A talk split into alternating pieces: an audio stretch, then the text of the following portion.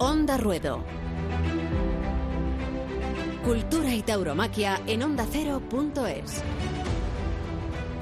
Con Rubén Amón, Elena Salamanca y Juan de Colmenero.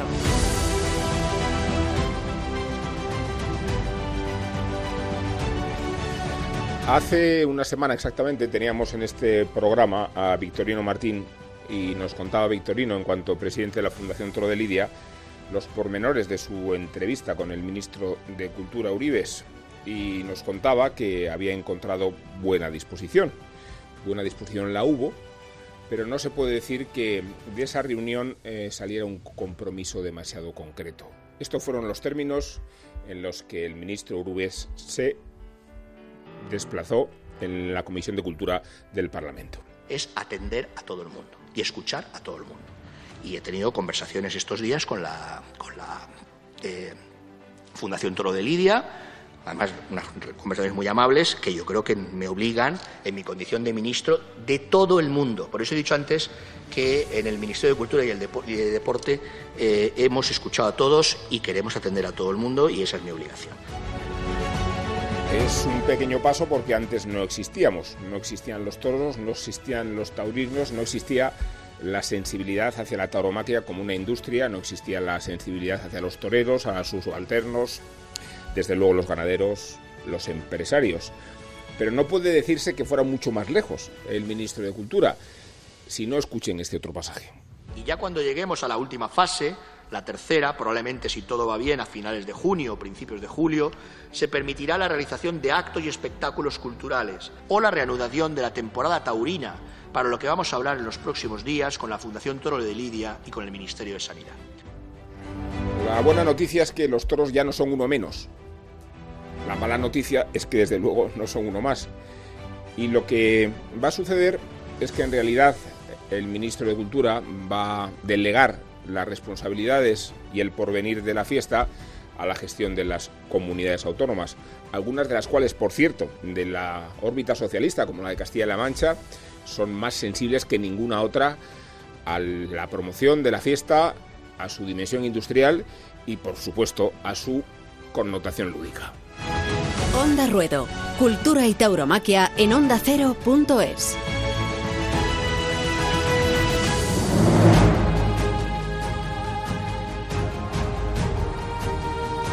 Juan de Dios Colmenero, mejor que nada, pero muy poco, ¿no? Bueno, algo es algo, efectivamente. Le decíamos al presidente de la Fundación Toro de Lidia, a Vitorino, la semana pasada en este programa, que hay, lo importante era pasar de las palabras a los hechos. El que decía que quería dar un, un voto de confianza, esperando a la Comisión de Cultura del Congreso de los Diputados. ¿Y cuál es la respuesta del ministro? Y bueno, la respuesta del ministro por lo menos el ministro de Cultura habló de tauromaquia, que ya es un paso, pero nos conformamos con muy poco, Rubén. Nos conformamos muy poco porque eso es simplemente lo que establece la ley. El propio ministro, durante la comisión, también y en respuesta a otros grupos parlamentarios, curiosamente al portavoz del Partido Nacionalista Vasco, que le recriminó un poco que si estaba teniendo alguna postura parecida a la derecha. Hmm. El portavoz del PNV, ¿no? Siendo el PNV un partido conservador. Siendo un partido conservador y además con una tradición, además seguro en sus filas, muy importante en ferias taurinas importantes que hay en el País Vasco, ¿no? Pero le dijo que si veía un comportamiento parecía a la derecha. Y ahí sí me gustó la respuesta del, del ministro de Cultura cuando dijo que nadie debe, lo que hemos dicho muchas veces en este programa, que nadie debe patrimonializar a la tauromaquia, que esto no es una cuestión de uno solo, sino que es de una cuestión de, de varios. ¿no? Con todos mis respetos a Vox, creo que no hay que dejarles el monopolio de nada en este país. ¿eh? Se lo digo con todo respeto, lo digo con todo respeto, pero creo que no, ningún grupo tiene que tener el monopolio de nada. ¿no? Pero lo que sí creo es que tenemos que ser conscientes de algo básico, que deberíamos evitar eh, introducir debates que son fundamentalmente emocionales, tiene poco sentido, me parece a mí. Lo que tiene sentido, y eso no lo puede discutir nadie, porque yo antes de ministro soy jurista y ciudadano, y sé que lo primero que tiene que hacer un gobernante es cumplir la ley. Y la tauromaquia está en el Ministerio de Cultura desde, desde 2010. Nos ha hablado eh, algo de monopolio, de Vox. Mire, yo le voy a comentar un tema con referencia al sector taurino. Defendemos. Estos eran los detalles del debate, de la politización. Hoy queremos hablar con Antonio Bañuelos, y aparte de un buen amigo, las cosas como son, cuando Antonio Bañuelos hizo un milagro que nadie consideraba verosímil, criar toros de lidia en el páramo de masa, criar torrealtas en el frío y en la nieve. Pues eso, desde esa época nos remontamos a la amistad con Antonio Bañuelos, pero ahora es que es el presidente de la Fundación Toro de Lidia, no, el, el presidente de la Unión de Criadores de Toros de Lidia y además el interlocutor privilegiado de la semana porque tanto tuvo ocasión con conversar con Emiliano García Paje, el presidente de la Junta de Castilla-La Mancha, como con su majestad el rey Felipe VI. Antonio, ¿cómo estás? Hola, buenas tardes, ¿cómo estáis? Muchas gracias.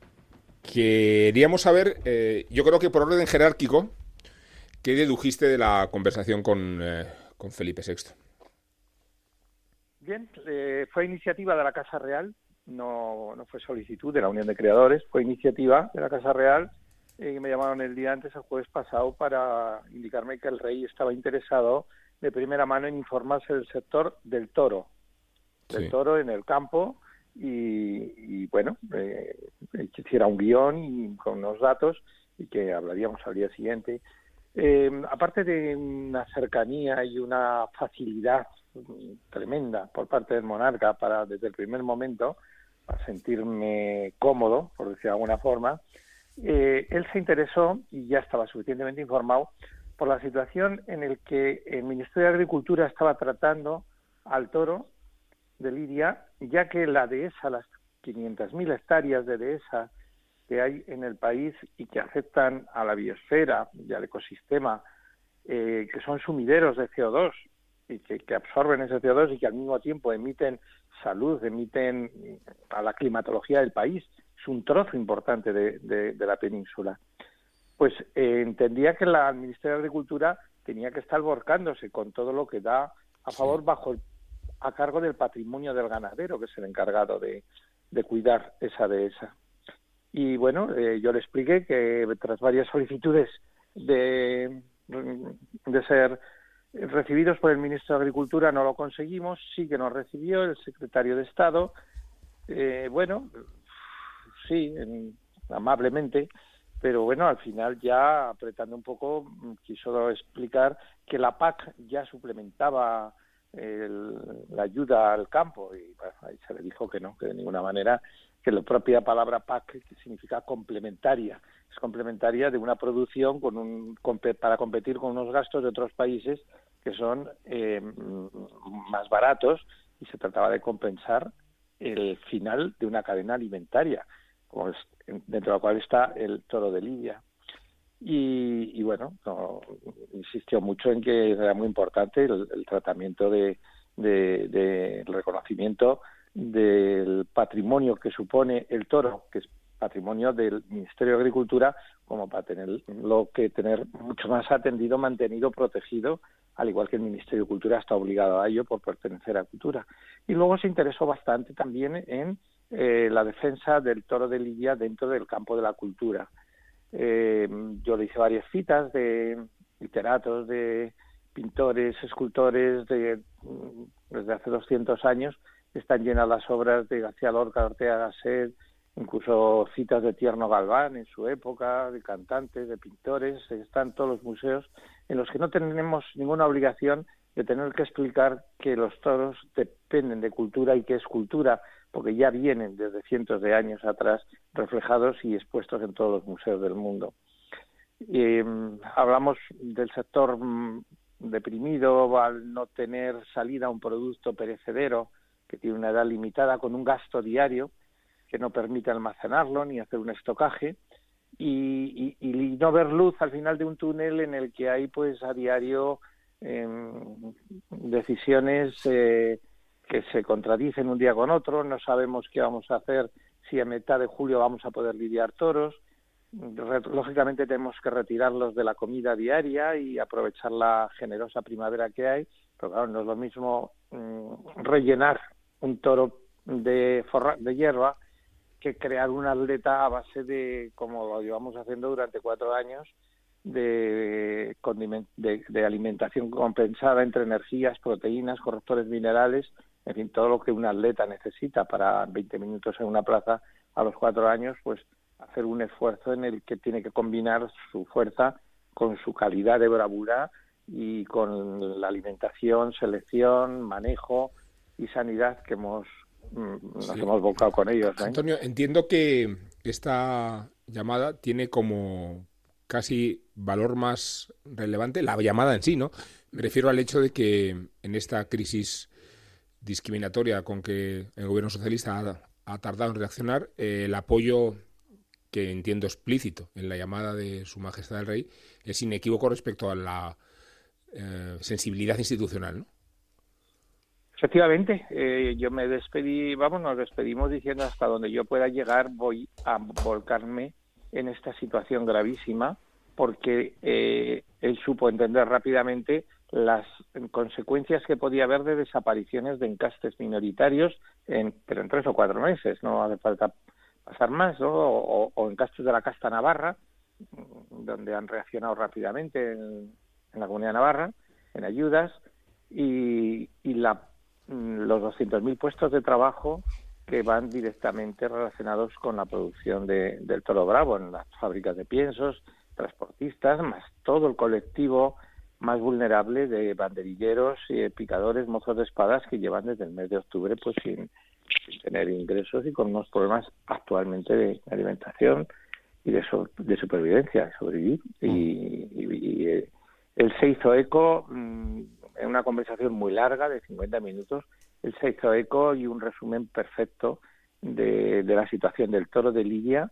Levemente, no, no me correspondía a mí, eh, hice un repaso de, cómo afectaba pues al empresario, al ganadero, o sea, al empresario, al, al, al, torero, perdón, a figura del torero y a los cuadrillas, y se quedó preocupado, se quedó muy preocupado por lo concerniente al, al, intermedio que hay entre el campo español, entre la dehesa y el toro, lo que aporta y lo que puede dejar de aportar en su desaparición. Mm. Qué, importante, qué, ¿qué, tal Antonio? Soy Juan de Colmenero.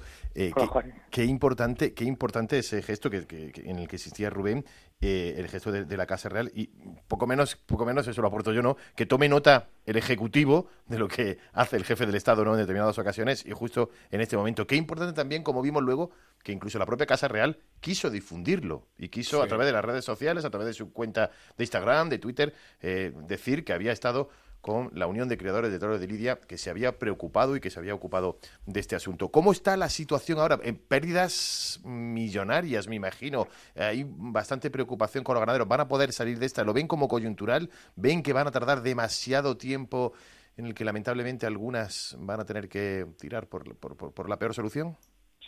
Eh, no, solución inmediata no hay, ocurra lo que ocurra. Ya llevan cerca de 6.000 toros que tenían que haber sido lidiados, tanto las ferias principales de España suspendidas, como los festejos populares. Eh, eh, hay muchos problemas en los centros de concentración que nos compran toros a los ganaderos para distribuirlos ellos por los por las calles y por eh, no solamente Levante porque va, va en aumento la, el interés por el toro por el festejo popular y, y, y ya lo que se pueda arreglar de ahora en adelante con la contestación muy forzada del ministro de Cultura en su comparecencia parlamentaria, en sede parlamentaria. Eh, casualmente era la misma hora en la que yo estaba hablando con el monarca.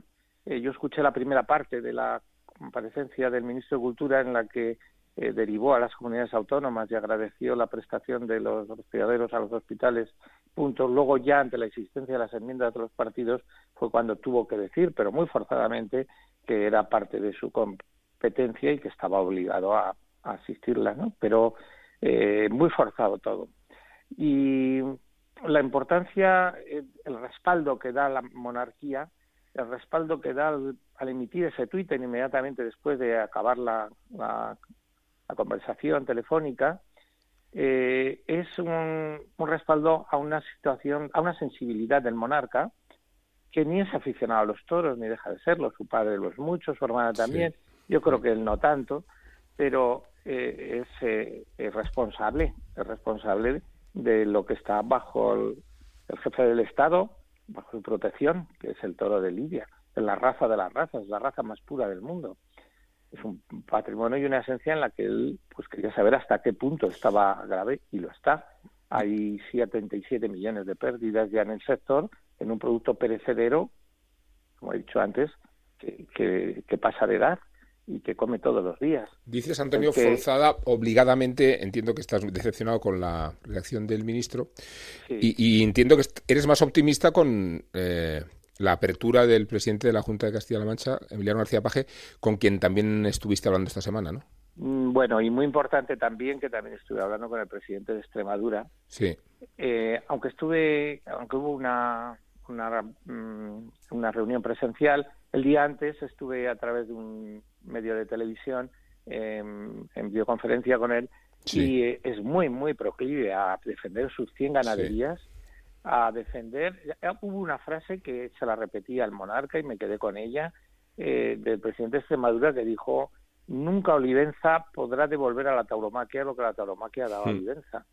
Y, y, resume el sentir de muchos pueblos de España. Hemos perdido ya 200 pueblos de actividad, y la necesidad de muchos pueblos de volver a retomar las novilladas, las corridas de herales, para dar salida a este producto, pero también para dar entrada a los eh, alumnos de las escuelas taurinas y a los jóvenes que quieren ser toreros, eh, que no tienen oportunidades y que van pues a tomar la alternativa a Madrid prácticamente sin haber toreado y se frustran sus ilusiones, su futuro, su carrera y, muchos grandes valores que, no pueden salir, ¿no?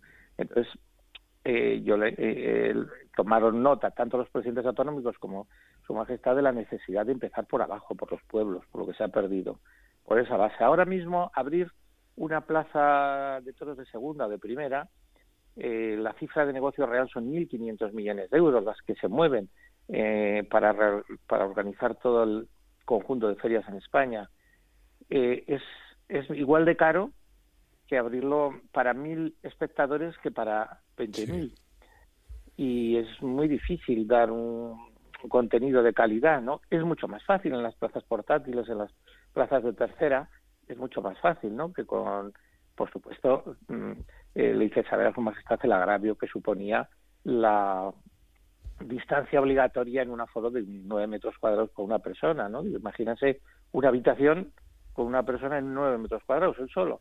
Digo, eso es lo que se permite cuando en la fase 2 están los cines al 50% prácticamente ya, y hoy lo estaban anunciando. No hablemos de las terrazas, ¿no? No hablemos de las terrazas. y no, las terrazas ya al 75%, la fase 3. Entonces, estamos discriminados por la fase, al final, estamos discriminados por la situación.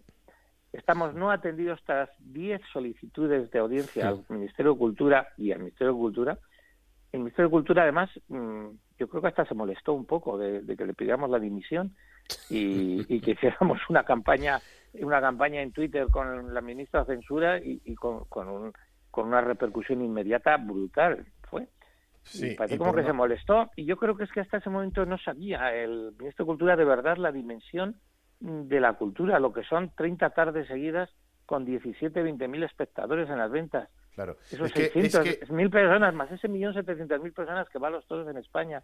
Yo creo que no lo sabía esa, eh, esa competencia de su de su ministerio. ¿no? Es que muchas veces hay que explicar lo, lo básico. Muchas veces, eh, muchas veces mm, es por desconocimiento del propio ministro de Cultura, ¿no? que no tiene la cultura suficiente como para poder comprender este tipo de cosas, que es el segundo espectáculo eh, al aire libre, que mm, eh, por no hablar, por no hablar de la repercusión económica, me imagino que eso también, Antonio, mm, se interesó, el monarca se interesó, Felipe VI, sobre la repercusión directa sobre la economía de muchas familias. Se nos llena la boca, a algunos se les llena la boca de la España despoblada, de la España vaciada y precisamente el campo, la dehesa, el toro va directamente y repercute directamente en la economía de muchas familias, ¿no?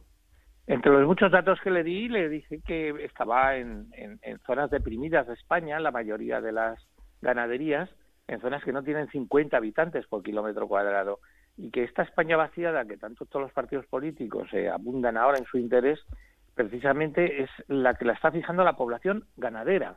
Y no digo la agrícola, porque la agricultura se puede llevar desde una ciudad, vas, vienes, con el tractor, tal. No, no, la ganadera, estás día a día y sobre todo la ganadera de Bravo que necesita personal especializado por las dificultades de su manejo y son los que fijan la población rural y la de la mujer en el campo rural también.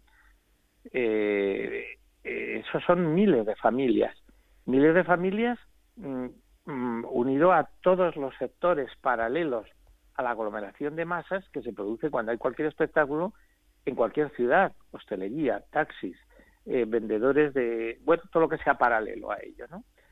Y, claro, mm, cuando se van dando cuenta de las cifras y de los volúmenes que se mueven, dicen que es el segundo recaudador de IVA del país, el primero con 140 millones de euros y el segundo en masas y, el primero en fijar población rural de verdad. Mm. Porque el que trabaja en el campo bravo que trabaja por afición. Bueno, Antonio, te agradecemos mucho que hayas participado con nosotros, que nos hayas contado el interés de estas reuniones. Si destacamos que Fernández Vara y García Paje son socialistas, lo hacemos precisamente para matizar que la tauromaquia no entiende de ideologías, pero sí la ideología está condicionando el rumbo de, este gobierno y su relación con la tauromaquia. Un fuerte abrazo, Antonio. Hay una, parte de este gobierno que está muy interesada en dejar caer a la tauromaquia por su propio peso. Podemos, y, que no y que no pertenezca a la cultura, sí. sí. Y un presidente de gobierno antitaurino, como él mismo se jacta de recordarnos. Un fuerte abrazo, Antonio. Adiós, muchas gracias. Un abrazo, hasta luego. Onda Ruedo.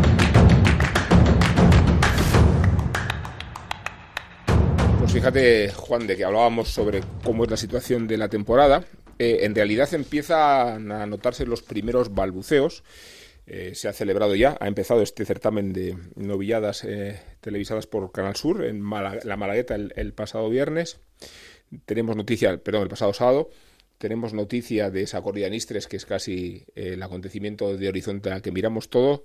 Hoy hemos sabido que esto es un poco egocéntrico, me parece a mí, digo de Ponce, porque Ponce va a torear él solo cuatro toros de su ganadería en el pueblo donde vive y se hizo torero y en una plaza que se llama Plaza de Toros Enrique Ponce. Que le vaya bien a Enrique Ponce, porque en todo caso es el único triunfador. También es el primer adelantado. Eh, no sé si, si era la idea que teníamos todos de arrancar la temporada, pero desde luego Ponce se ha colocado en la pole como, como avanzadilla de los espectáculos que se avecinan y bienvenido sea, ¿no? Eh, con independencia, bueno, sí, igual preferiríamos un mano a mano estupendo entre Pablo Aguado y Morante de la Puebla, pero, por ejemplo. Pero eso, pero eso Rubén. con el propio Ponce, vamos. Bueno, con el propio Ponce. Digo, este, este vamos a ver, Poncecentrismo, me parece. Poncecentrismo, toros, toros, y el primero que mm, lo dice y el primero que lo hace. lógicamente mm, recurre a lo que tiene más cerca y lo que tiene más fácil. Bueno, vamos a hablar con Maximino Pérez, que fíjate eh, con cuánto entusiasmo recordamos la tarde de Illescas, porque resulta que, aparte de ser un magnífico espectáculo, ahí estuvieron Morante y Pablo Aguado, los has editado también, nunca imaginamos que el principio de la temporada fuera a ser el final. Y entonces es que era inimaginable que Illescas, que ha consolidado la apertura de la temporada con eh, los acontecimientos que organiza Maximino Pérez, significara de verdad eh, el principio del fin. Y por eso queríamos hablar con Maximino, porque es un empresario bastante audaz porque tiene otras plazas, entre ellas Cuenca, que está en el territorio de García Paje, administrativa y políticamente, y porque también ha sido protagonista hoy mismo de una polémica que tiene que ver con los comentarios que ha hecho sobre los costes del espectáculo y lo que cobran los subalternos. Maximino, ¿cómo estás? Hola, muy buenas tardes, Rubén. Pues no sé por dónde empezar, pero, pero me interesa saber eh, eh, si tú alguna vez sospechaste que Yesca será el principio del fin y si empiezas a ver el final del principio. No sé si, si eres más optimista ahora. Bueno, sigo siendo igual de mm, posiblemente un poquito más eh, optimista que lo era hace dos meses, al igual que toda la sociedad española. En aquel momento Nillescas, con lo importante que fue aquel el festejo y la relevancia que tomó, porque parecía una montaña rusa de emociones, pues iba a significar la importancia que ha tenido hasta ahora, que ha sido prácticamente el último junto con Olivenza. ¿no? Ahora mm, la nostalgia te hace acordarte mucho más cuando alguien cuelga alguna imagen de alguna de las faenas, de alguno de los tramos que, se, que pudimos vivir en aquel momento, tanto en la corrida de toros como la de rejones del día 8 de marzo y, ahora lo miras con nostalgia diciendo qué importante fue, ¿no? Eh, yo sabía que iba a tomar mucha relevancia el día de mañana por, por la importancia de las faenas, pero, pero no por el coronavirus, ni mucho menos, porque en ese momento no, yo por lo menos desconocía hasta el punto de, sanitariamente hablando la importancia que iba a tener todo esto y posteriormente va a ser económica, por supuesto. Mm, ¿Y, y ahora qué piensas? Porque tú llevas la plaza de Cuenca, eh, el otro día García Paje habló de iniciar la desescalada del mundo de los toros, más todavía cuando ayer Pedro Sánchez se refirió a que las comunidades autónomas van a gestionar la desescalada y por tanto van a decidir ellos los términos en que se produce la vuelta a la normalidad. No sé si Cuenca está o no eh, entre las posibles opciones o si manejas alguna plaza de tu órbita de influencia para recomponer el espectáculo. Precisamente el día 28 de mayo, el pasado jueves, eh, se decretó la suspensión no solamente de la feria de San Julián, sino de la feria de, San Mateo también en Cuenca. Eh, lógicamente, ¿no? Yo no me gustaría estar en el pellejo de ningún político para tomar este tipo de decisiones con la que nos ha caído encima, ni mucho menos, pero sí también los entiendo, ¿no? Eh, no procedería o, no sabría por dónde coger el controlar un ferial, el controlar una hípica de acceso eh, de 8, 10 o 12 mil personas en un día de entrada y salida, pero la tauromaquia tiene una ventaja con respecto a todo esto, no con las condiciones que nos han puesto, pero pero sí, sí tiene una ventaja, que tenemos un asiento asignado dentro de una localidad. La problemática que tiene Cuenca es que tenemos 5.000 abonados y ahora con los 9 metros que nos han asignado o ese 30% o como quieran, porque además el protocolo creo que casi nadie lo entiende todavía, hmm. pues eh, eh, ¿qué le dices a un abonado? Te vendo un abono pero tres no eh, la familia, padre e hijos que conviven juntos los pones a dos metros uno de otro cuando en su vivienda habitual están juntos, cuando se congregan esas diez personas también hay que guardar esas distancias de seguridad. ¿Quién va a asumir, y lo más importante y creo que lo más relevante, quién va a asumir todo ese protocolo sanitario y la actuación del mismo, porque la responsabilidad con respecto a eso, y ya lo estamos viendo en algunas imágenes que salen con móviles, no solamente en actividades de ocio y terrazas, sino también en, incluso en algunos vuelos, como se suscitó la semana pasada en, el famoso vuelo que iba a Canarias, pues esa responsabilidad creo que la deberían de asumir las administraciones. Es una parte, porque mm, con lo perseguidos que estamos por el gobierno central, las denuncias llegarían a la delegación de gobierno. La delegación de gobierno depende de la Junta ni depende de la administración local, depende directamente del gobierno central.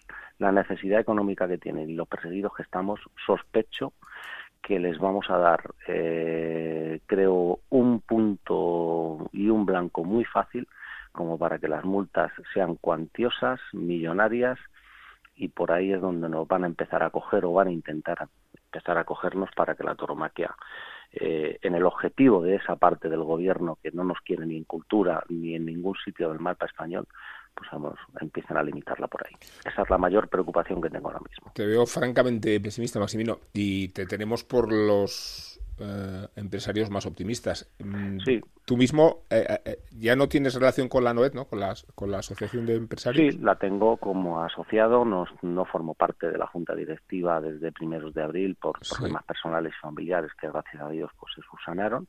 Salí de la directiva, sigo siendo miembro de, de ANOED, pero no formo parte de esa directiva. Se hablaron de muchas cosas también que tenían que ver sobre paliar eh, la organización de festejos taurinos, de cómo podríamos eh, fomentarlos, de cómo mm, podríamos sosegar toda esta parálisis eh, sanitaria y económica que tenemos encima y la dificultad que tenemos es casi siempre la misma. No me voy a parar en el coronavirus, sino me peor en el 2008. Me traslado 13 años o 12 años atrás, donde había 1.500, 1.600 festejos mayores Mm, progresivamente hemos ido bajando de festejos y prácticamente no llegamos ni a 500, donde se han perdido muchísimos puestos de trabajo, no solamente de subalternos, sino también de novilleros, de matadores, de transportistas, de empleados de, de plaza, de, etcétera, etcétera, etcétera. Como muy bien decía Antonio, pues muchísimos puestos de trabajo que van a ir a la calle cuando desaparezcan muchísimas ganaderías si no toman medidas, y es porque hay un problema principal y está por encima del coronavirus que es que este negocio en plazas de tercera y cuarta, donde los espectáculos menores y donde crece la tauromaquia para que se den nuevos valores, no solamente de matadores, sino también de subalternos, no es sostenible. Y si no tenemos un negocio que sea sostenible, al final solamente nos vamos a mantener las grandes ferias. Yo estoy sacando una bandera por posiblemente esa parte del negocio que yo llegué hace 10, 12 o 15 años y donde solo trabajo con las figuras en, en, las ferias, como tú bien has dicho, del Milagro de Illescas y, la Champion de Cuenca, y tristemente donde tiene que crecer la taumaquia es en el otro lado porque es donde hay más puestos de trabajo, donde más volumen de negocio, aunque no nos demos cuenta, aunque se refleje en la prensa, en las plazas de primera y segunda, en las plazas de tercera y cuarta y en los espectáculos populares, es donde realmente crece todo esto. Si eso no lo defendemos, estamos abocados a la desaparición en pocas décadas. Bueno, eh, hoy parece, el, parece anunciar el apocalipsis. Estoy por cortar la comunicación. No, no, por buscar un rayo de esperanza, Rubén. ¿Qué tal? Soy Juan. realidad. Soy, Juan de Colmenero. Por buscar algo, por buscar algo positivo. Eh, ¿No está el mundo taurino más unido que nunca? Precisamente por, por, ese ataque tan feroz. Pero esto, bueno, igual, a corto plazo, a corto plazo, pues no se ven resultados, pero esto ha servido también para unir más que nunca, más que mucho tiempo atrás, a todo el mundo taurino, ¿no? Hay que darle gracias también a la Fundación, ¿no? Yo creo que la Fundación está haciendo un trabajo enorme en, eh, no tenemos ningún lobby, pero para nosotros que somos muy modestos dentro de todo el organigrama social que parece que estamos a 50 años luz, la Fundación sí ha servido para, entrar en muchos estamentos que no habíamos llegado nunca, nos ha unido a, muchas asociaciones, desde aquí eh, pues hago el llamamiento a todas ellas, empezando por la de empresarios a la que pertenezco, ¿no? Para que todos unifiquemos fuerzas, ahora que nos han brindado en distintas autonomías, gracias al coronavirus o por desgracia, en la de Extremadura, en la de Castilla-La Mancha, en Andalucía, en Castilla-León, incluso en Madrid, nos están brindando mm, el poder modificar muchos reglamentos y, abrirnos las puertas y ayudarnos en eh, indirecta o directamente económicamente para que se puedan realizar estos eventos, deberíamos de aprovecharlo. Creo que ahora se está uniendo, pero hasta que no alzas un poco la voz parece que nadie es consciente de que hemos perdido miles y miles y miles de puestos de trabajo anuales porque cada año los festejos cada vez hay menos.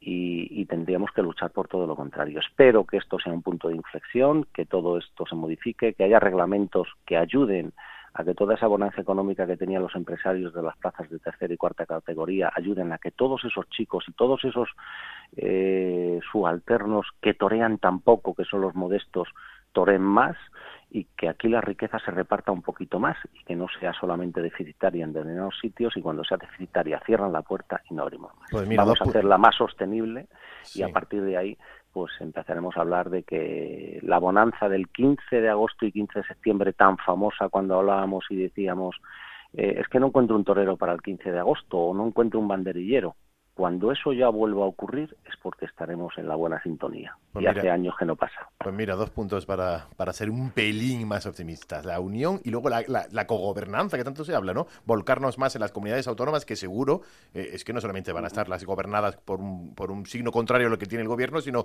las propias gobernadas por el Partido Socialista, que también están como Castilla-La Mancha, como Extremadura y como, y como muchas otras que pueden, que yo creo que pueden en este momento ayudar o ser más sensibles incluso de lo que lo eran, de lo que lo eran antes, porque efectivamente no dar una excusa, lo decías antes con una claridad eh, tremenda, es decir, eh, hacer un espectáculo y dar perfectamente la excusa para decir, veis como estos que son los que quieren dedicarse a eso son los que están rompiendo la norma de sanidad, etcétera, etcétera.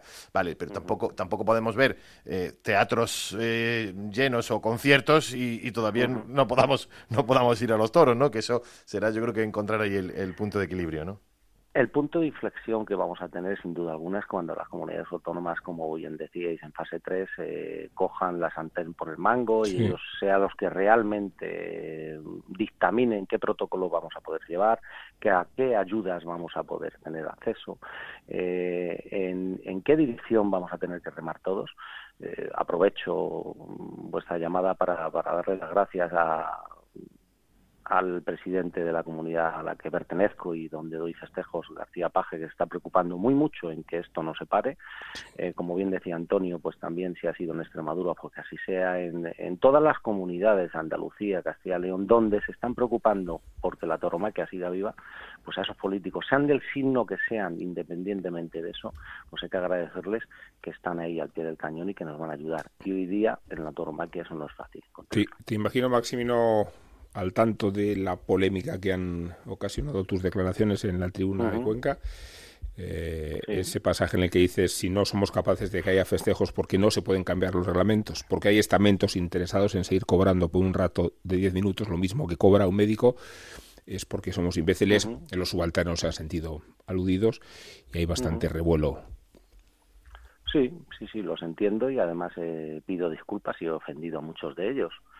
Pero la realidad es la que posiblemente mal expresada y mal explicada por mí con demasiada crudeza pero es la realidad que tenemos. Lo que no podemos entender es que un niño cuando juega al fútbol con 15, 16 años y quiere ser torero o quiere ser futbolista en ese caso, ya vaya con una mochila de 3.000 o 4.000 euros para poder jugar un partido de fútbol y que le puedan ver y siga creciendo. Pues esto ocurre en la toromaque desde hace décadas.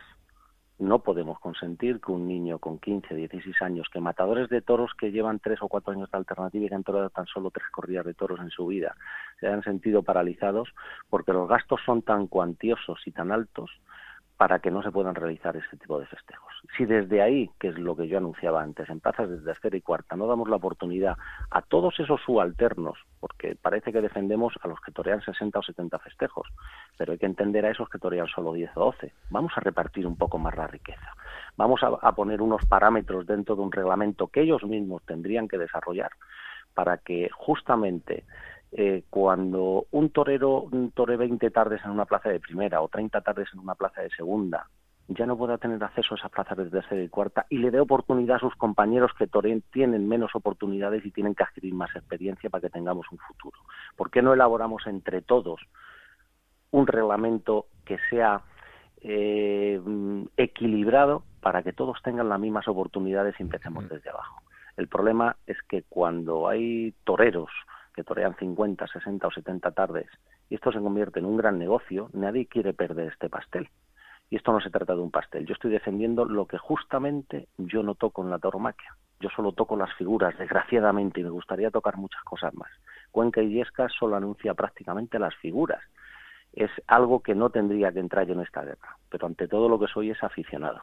Y me duele muchísimo que si esto no lo equilibramos económicamente en un futuro, posiblemente vayamos a ver muchísimos menos festejos, muchísimas menos oportunidades, muchísimos menos sueldos. Serán de la manera que sean, pero será difícil de mantener. Vuelvo a repetir, pido disculpas si con mis declaraciones he ofendido a algunos de ellos, pero hay que sentarse, eh, hay que hablar y hay que dialogar, porque hasta ahora, cuando se les ha llamado para hacerles una simple consulta, la negativa siempre ha sido eh, tocar los sueldos. Los sueldos de cualquier sector, cualquier sector en España, desde que entramos en crisis en el 2008, todos se han modificado para reconducir que no se cierren comercios, que no se cierren industrias, que no se cierren cualquier tipo de negocio. Y sin embargo, en este no ha ocurrido. Entonces no nos podemos preguntar ahora que por qué estamos tan mal. Lo tienen que entender todos. Lo has dicho tú, Maximino. Ojalá el problema fuera el coronavirus y no frivoliza obviamente con el coronavirus. El problema es que el sistema de producción está caduco y obsoleto. Te damos un fuerte abrazo, Maximino, muchas gracias. Y, gracias a vosotros. Y yo creo que igual nos das una sorpresa a final de temporada, pero no voy a decir nada. Bueno, no la descartéis nunca. gracias, muy buenas tardes. Gracias. Un fuerte abrazo. Si del, si del presente y del futuro nos vamos un poco al pasado, que era más agradable, ¿no? Para inundarnos un poquito, sí.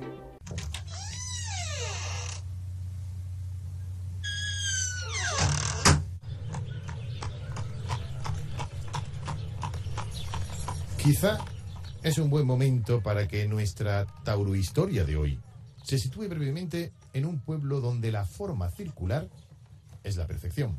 La equidistancia hacia el punto central de la muerte bajo el sol. El lugar donde la historia de la tauromaquia ha dejado huella. En su enseñanza, en su arte, las rocas de esta localidad se entremezclan con la piedra colosal de la Plaza de Toros de la localidad de Ronda.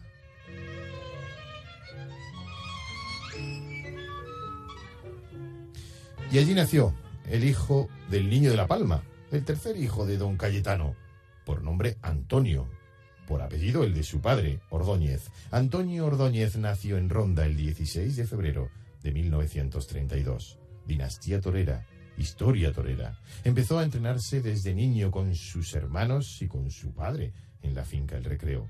A los 16 años ya era novillero, debutando el 16 de junio del año 1948. Y con su novena novillada ya dejó rastro de su esencia. Pero aún así toreó hasta su alternativa 122 novilladas, destacando aquella en la maestranza el 18 de junio de 1950 con Juan Belmonte como espectador en Los Tendidos.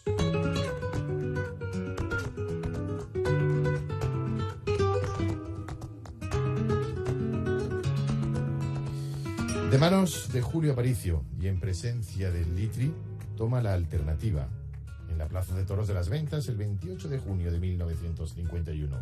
Ese día no desorejó a los de su lote, lo hizo muchas veces posteriormente, pero ese día se limitó, que no es poco, a dejar la esencia de su arte en el ruedo de la primera plaza del mundo.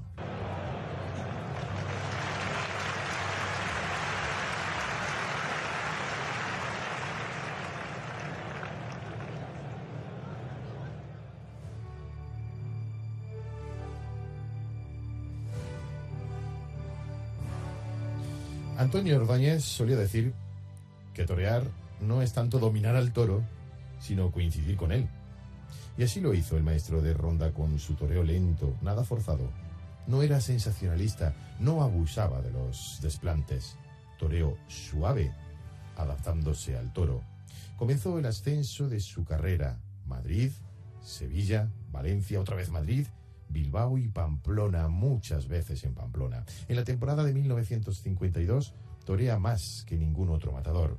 En la corrida de la beneficencia de ese año triunfa en las ventas no sin antes resultar herido, alternando con el Litri y con Juan Posada. Las cornadas son siempre una equivocación del torero, solía decir el maestro Ordóñez.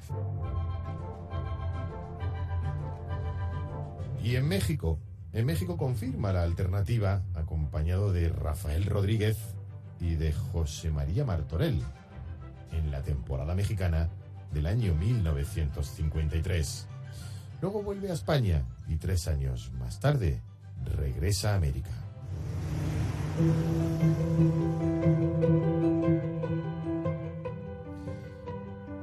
Y fue allí, en su campaña de América del año 1962, cuando Ordóñez sufre varias cogidas, algunas de ellas de gravedad.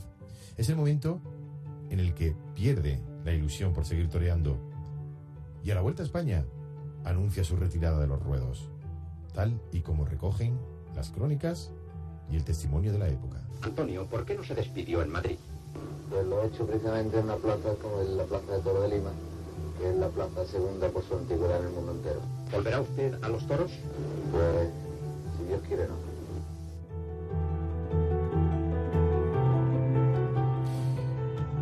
Pero Dios quiso que sí.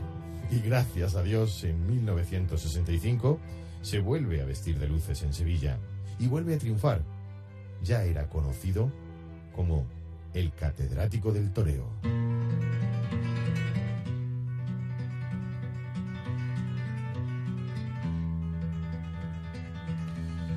Su rivalidad con Luis Miguel Dominguín, acentuada por los reportajes que el premio Nobel Ernest Hemingway publicó en la revista estadounidense Life, se resumen en 10 manos a mano celebrados entre el 17 de junio en Zaragoza y el 21 de agosto de 1959 en Bilbao. Para la historia, Ordóñez fue el triunfador de aquel verano sangriento, en palabras de Hemingway.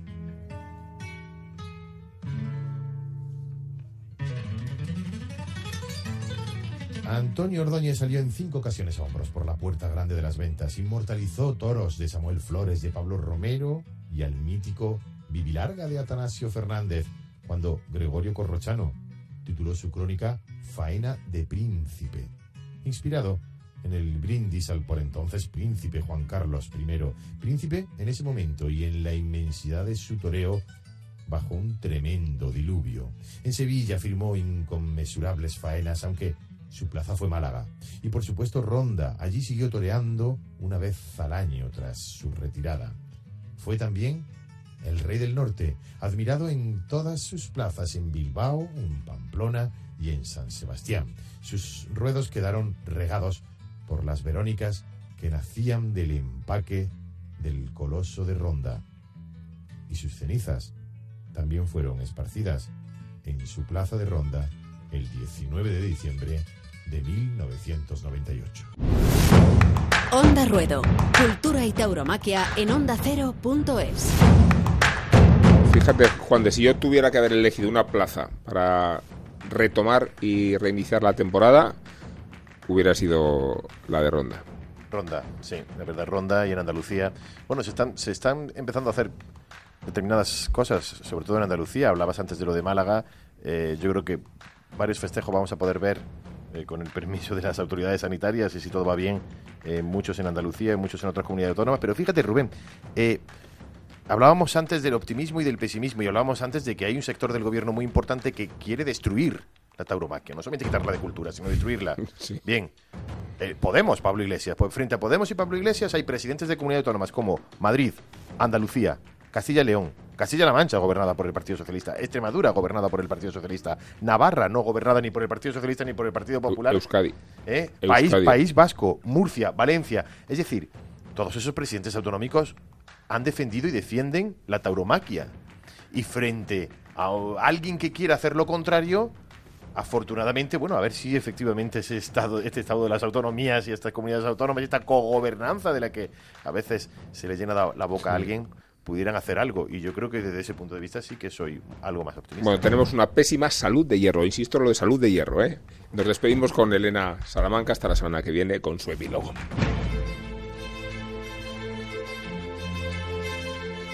Hay refranes muy antiguos y siempre se puede encontrar uno para cada situación. A mí se me ocurre el de el que no llora no mama.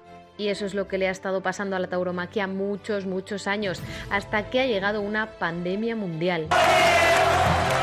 Una ovación por todos esos que se han despertado, que se han cansado de callar y que están pidiendo lo que les corresponde. Aficionados, toreros, ganaderos, empresarios, por los que se organizan en Castilla-La Mancha, Castilla y León o Andalucía para que en sus comunidades se retome cuanto antes la actividad. Eso fue lo que dijo el ministro de Cultura en la Comisión de Cultura. Le pasó la pelota a las comunidades autónomas y a los ayuntamientos. Así que algunos pitos, aunque se oyen también algunas palmas, porque dijo lo que debía haber dicho mucho antes, que un ministro no está para debates que debe proteger la ley y la tauromaquia es de su competencia. Ahora solo falta que las palabras se conviertan en hechos.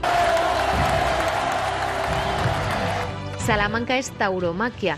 Es un movimiento que se ha puesto en marcha entre los aficionados y profesionales del toro. Desde las ciudades también se levanta el orgullo taurino y es positivo para todos. Están organizando algo para el próximo 12 de junio en Salamanca, fiesta de San Juan de Sagún y fecha en la que siempre hubo toros. Ahora no será posible, por eso es importante que al menos no se pierda el espacio para hablar de toros en estas fechas. Fuerte ovación para la peña alemana Borussia. Han donado el dinero de sus abonos de San Fermín a la Casa de Misericordia. No han faltado a su cita con Pamplona desde 1963 y este año han querido seguir así con el sentido real de una feria, que el dinero sirva para seguir ayudando a los más mayores. Así lo han expresado en una carta, también han expresado el deseo de poder volver el año que viene. Onda Ruedo.